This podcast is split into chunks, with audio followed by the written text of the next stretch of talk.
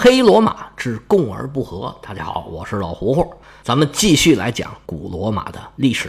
因为中间差出去了一段时间，讲了几十回的番外，也就是那个继业者战争，所以上回呢，我们花了比较多的篇幅对之前讲的内容进行了简单的回顾，总结几句话吧，就是罗马完成了内部的整合，开始向外扩张，他们扩张的基础。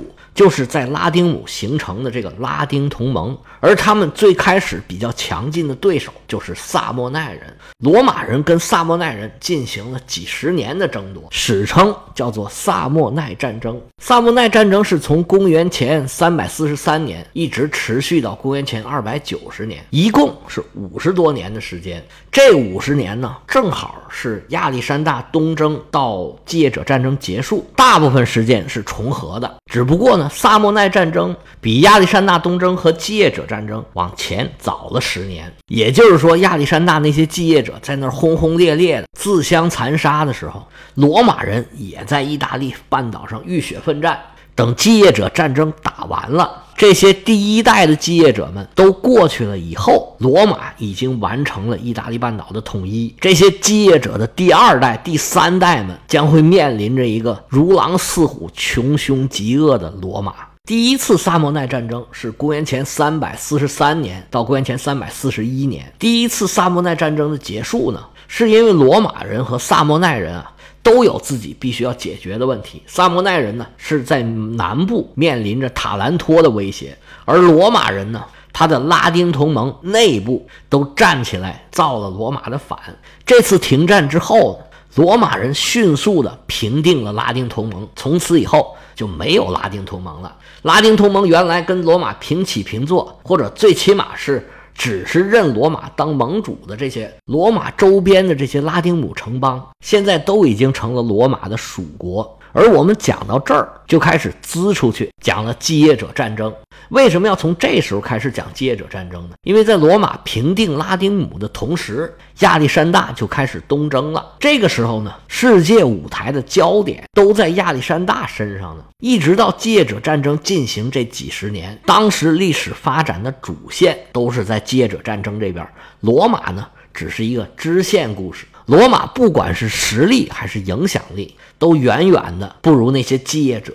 相当大程度属于一个从属的地位，而罗马统一意大利的这些战争啊，也相当大程度受到了继业者战争的影响。这也是我们为什么要在第二次萨莫奈战争之前先把这个继业者战争给讲完，这样我们再讲罗马的这些作为的时候，当他受到外部的影响，这样您就知道这个前因和后果了。所以这个番外虽然是番外，但是是不能不讲的。好了，咱们再回到罗马。第一次萨莫奈战争之后啊，萨莫奈人一直在南方跟以塔兰托为首的这些希腊城邦在纠缠，中间一度啊，还因为亚历山大大帝他舅舅也叫亚历山大。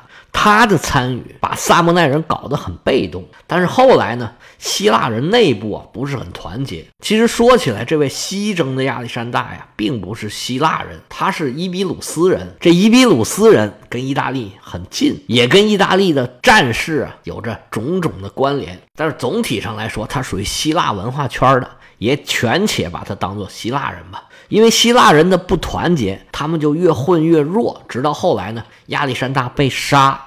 基本上，萨莫奈人和希腊城邦又回到原来的状态。但是这时候，你再回头看罗马统一了拉丁姆城邦的罗马，这个时候已然是焕然一新。他们不但在拉丁姆建设了各种道路、各种城堡，而且已经牢牢地控制住了坎帕尼亚，尤其是坎帕尼亚最主要的城市卡普亚。而这个时候，罗马最可怕的还不是这些表面的东西。罗马已经完成了内部的整合，它向外扩张啊，取得了大量的土地。原来那些失地的农民都获得了通过战争得来的利益。现在他们内部的矛盾呢，相当程度上得到了化解，而且形成了一个主心骨，那就是罗马的元老院。所谓共而不和的共，这时候已经做到了。他们内部当然还有斗争。这个是不会停的，所有人都要争取自己的利益嘛。但当他们对外的时候，这时候就是非常团结。罗马人现在心气儿很高，而且每一个罗马公民啊都以罗马人为荣，这种向心力才最后决定了罗马能够走过这些沟沟坎坎，能有日后的成就。这当然都是后话了。但是罗马元老院的威力很快就要发挥出来了。在第一次萨莫奈战争之后，意大利半岛上逐渐就形成了这么几个势力，咱们一个一个说一下。原来在整个半岛上最强大的民族就是埃特鲁里亚人，但是他们走下坡路，已经走了差不多一个世纪了。经过几场跟罗马人的交锋，埃特鲁里亚人的精气神现在已经远不如当初了。虽然实力其实还是有的，但是他们的进取心已经完全没有了。不被逼到一定程度，他们是绝不会起来的。在他们的东南面，就是以罗马为首的，甚至是以罗马为主的拉丁人集团。这时候，拉丁人或者直接就说罗马人，无疑是意大利半岛上最强的一支力量。而且他们主要强在有斗志又团结，更重要的是他们非常有韧性。这个韧性呢？其实是源于啊，有元老院这么一个主心骨，能够高瞻远瞩。每个罗马士兵都知道自己奋斗的意义，而元老院呢，更能在政治上和策略上把握方向。这咱们刚刚说了，这是罗马。这时候，罗马最主要的对手就是他们南方的萨莫奈人。准确的说呢，应该说是山地萨莫奈人，因为有很多萨莫奈人呢也进入了城市，他们的势力范围呢和沿海的希腊人是犬牙交错。这些已经到了沿海的城市的萨摩奈人。虽然还跟山地萨摩奈人保持着良好的关系和良好的互动，但是他们的利益和诉求就有点不一样了。在半岛南部的卢卡尼亚地区有一个卢卡尼亚联盟，这个地方呢。在于半岛最南端的这个大希腊地区的北边，在那波利的东南，他们也是萨莫奈人的一支，整体实力还是非常强的。但是他们最大的问题就是内部不团结，还有一个问题就是他们跟沿海的这些希腊人是积怨已久，已经打了几百年了，而想要打败罗马。希腊人也是萨莫奈人必须寻求的一支支持的力量。如果埃特鲁里亚人、萨莫奈人、卢卡尼亚人、塔兰托人以及塔兰托代表的很多希腊的城邦，如果能联合起来，他们对付罗马应该是有把握的。而且呢，比如说他们打罗马要是打得顺利。罗马目前的同盟也不是牢不可破的，它周边的这几个部族啊，就像咱们以前讲的萨宾人和马尔西人，没准儿他们就不敢支持罗马，而沃尔西人和赫尔尼基人就分分钟会起来反抗。那样的话，北方的埃特鲁里亚人他们看见机会，也有可能加入同盟来反抗罗马人。至于东北方波河流域的凯尔特人，则是一支无组织、无纪律，心血来潮就出来抢一抢，打到哪儿是哪儿，说不定跟谁联盟的这么一支力量，就是不是很靠谱。在第一次萨莫奈战争之后，萨莫奈人花了很大的力气，终于在南方摆平了亚历山大。他们当然也知道，这个时候罗马已经非常强大了，但是当然不能坐以待毙呀。而且罗马也一直没闲着，咱们上回书就说了。在公元前三百二十八年，罗马在利利斯河上游跟萨莫奈人控制的地区交界的地方设置了一个城堡，叫弗雷加莱。这明眼人一眼就看出来，这罗马人是没憋好屁呀，在这儿设置一个城堡，那什么意图可以说是司马昭之心，路人皆知吧？那萨莫奈人自然会向罗马提出交涉，这边还没交涉完呢，那波利就真的出事儿了。上一回关于那波利出事儿呢，我们已经交代过了，咱们也就不细讲了。总之吧，那波利是一个自由城市，萨莫奈人和希腊人都知道罗马人要打那波利的主意，萨莫奈人就联合塔兰托，准备派兵驻守那波利。结果塔兰托呢，这是真能拖，拖到最后啊，萨莫奈人着急了，说你不来，哎，不来算了，我自己出兵吧。于是，萨莫奈人就出兵进入了那波利。罗马人可以说对那波利是垂涎已久，正找不着借口呢。一看萨莫奈人自己直接出兵了，那还客气什么呀？直接对那波利宣战。其实他们醉翁之意根本就不在那波利人，他们就是想针对萨莫奈人。罗马开始围攻那波利是公元前三百二十七年，他这一打呀。萨莫奈人还好说，当地的希腊人是受不了了。坎帕尼亚历来都是一个以经商为主的地方，一打仗啊，到处兵荒马乱。坎帕尼亚的希腊人再想做生意都做不了了，所以对这个战争啊是不胜其烦。于是，纷纷就找到罗马，要跟罗马签约，说咱们好好的，别再打了。而提出签约的这些城邦里面，就有拿波利。罗马这后招啊，其实早就准备好了。他们跟坎帕尼亚的希腊城邦是一一进行了签约，条件都非常的优厚，给他们完全平等的权利，还有免除徭役，还有对等联盟以及永久的和平。这个商人是最怕打仗，只要给我永久的和平，这就比什么都强。坎帕尼亚这些希腊城邦啊，大部分都是以商业立国的。罗马的条件一开出来，不用罗马去做工作。希腊人自己就把拿波里的工作给做通了。他们一看，嗨，条件这么好，就从了罗马吧。这么一来，他们城里的这些萨莫奈军队就显得很尴尬了，无奈只能退了出去。在罗马刚刚开始要向拿波里用兵的时候，无论是坎帕尼亚也好，萨莫奈周边的这些山区城邦也好，全都表示支持萨莫奈。但是罗马这个时候啊，就显出元老院的功力来了。他们派出各种外交家、各种说客，穿梭于各个城邦之间。因为这些城邦啊，他们都还是很害怕罗马的武力，并不敢公然的对抗罗马。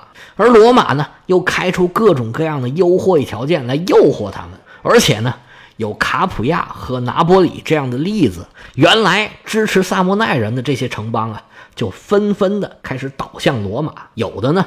就不方便倒向罗马的，就宣布自己是中立的。而在南部山区的卢卡尼亚，罗马的说客更是大有斩获。卢卡尼亚本来确实是很愿意跟萨莫奈人联合的，但是他们一旦跟萨莫奈人联合，他们就必须跟塔兰托也讲和。卢卡尼亚的权贵他觉得，如果跟塔兰托讲和，以后我们再去抢他们就抢不着了，那自己的收入啊就会受到很大的损失。结果他们就盯着眼前的利益，不管以后怎么样。结果卢卡尼亚人不但没跟塔兰托讲和，也没有支持萨莫奈人继续跟罗马斗争，反而啊跟罗马结成了联盟。这就等于在萨莫奈人的背后插了一把刀，而且呢，他们可以跟塔兰托一直这么斗下去，塔兰托就无暇他顾，他没办法跟萨莫奈人联合起来一起对付罗马。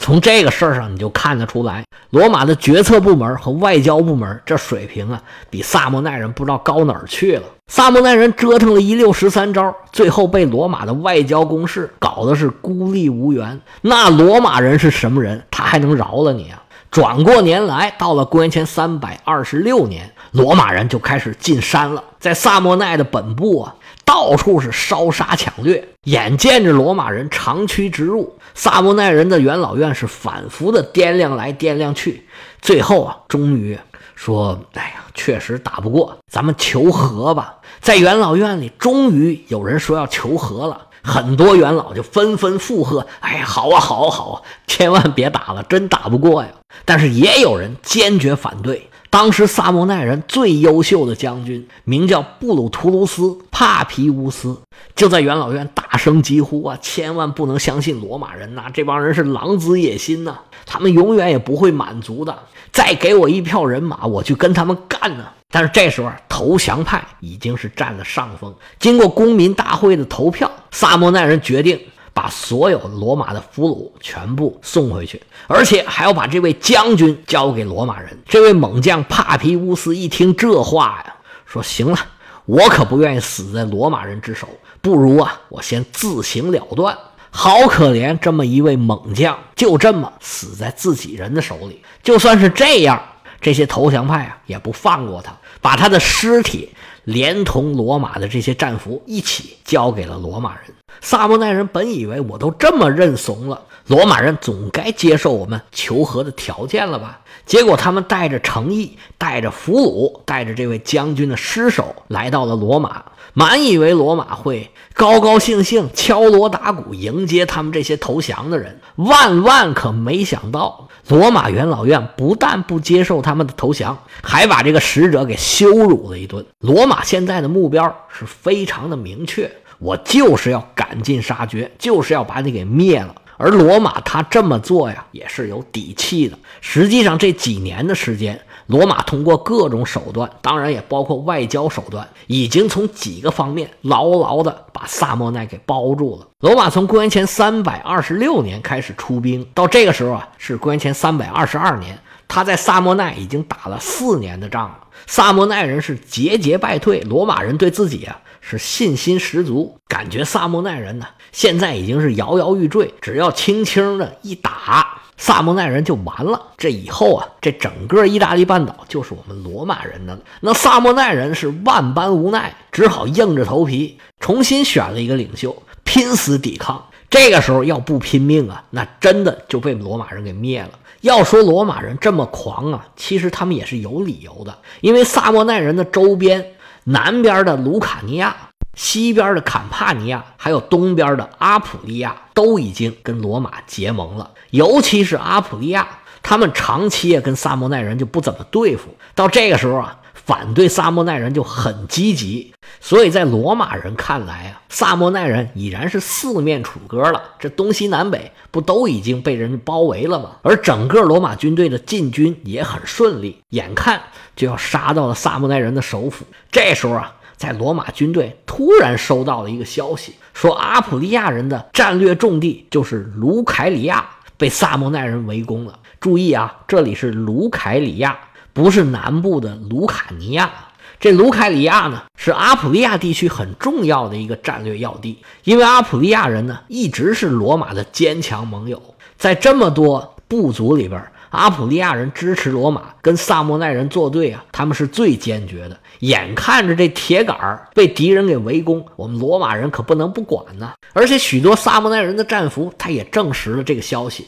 在罗马的执政官，也就是这两位将军看来，萨莫奈人这行动啊是非常合理的。因为本来这个阿普利亚地区就是罗马人打到萨莫奈人背后的一颗钉子，萨莫奈人防止阿普利亚人从背后骚扰他们，他们这时候啊拿下卢卡里亚是在战略上非常合情合理的一个行为。那既然这么合理，卢卡里亚又是一个必救之地，于是罗马的两个执政官一商量。说咱们呢得赶紧拔营起寨去救援卢卡里亚，但是说话容易啊，卢凯里亚可是远在意大利的东海岸。两位执政官率领大军从西海岸出发，想要到达东海岸，这距离倒是并没有很远。